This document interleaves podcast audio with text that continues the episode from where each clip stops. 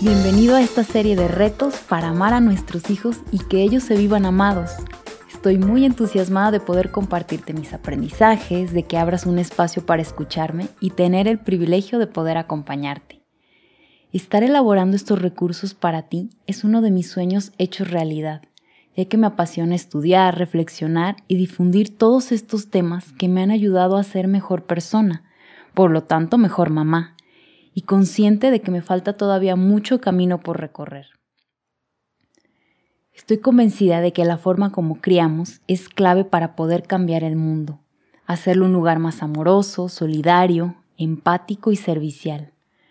Nosotros como padres tenemos esta crucial misión que depende de cada uno de nosotros, que es la de criar humanidad. Si estás aquí, es porque tienes un interés genuino por amarlos más y mejor ¿Te has preguntado si ellos se sienten amados por ti? Si los amas como ellos necesitan?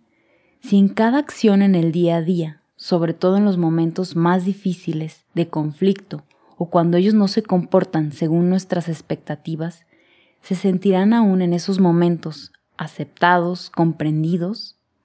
¿O en veces nuestras palabras, acciones, expresiones les muestran lo contrario al amor? Esta serie de retos nos va a brindar recursos y alternativas para educar a nuestros hijos de forma más respetuosas, empáticas, en conexión con sus necesidades. Vamos a aprender sobre el amor incondicional que será la base y el punto de partida en estos días, sobre todo en los momentos de conflicto, cuando las emociones nos devoran, cuando en la desesperación sentimos que perdemos el rumbo.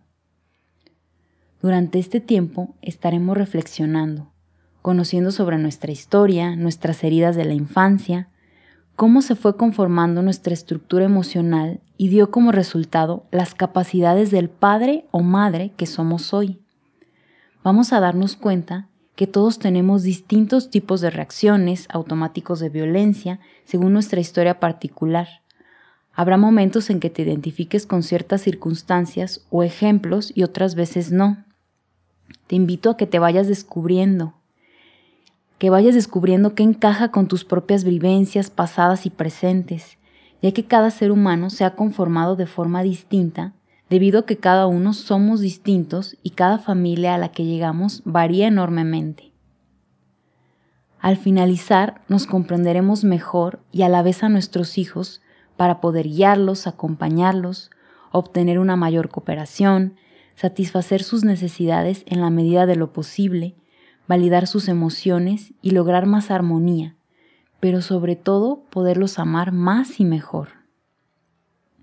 Habrá personas que necesiten profundizar más en su propia historia, otras indagar más en temas que hayan movido su ser.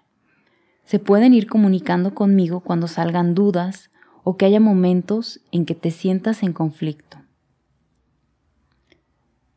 El reto de este primer día es un ejercicio de visualización. Vamos a imaginar cómo nos gustaría que fueran nuestros hijos de adultos. ¿Qué cualidades nos gustaría ayudarles a desarrollar?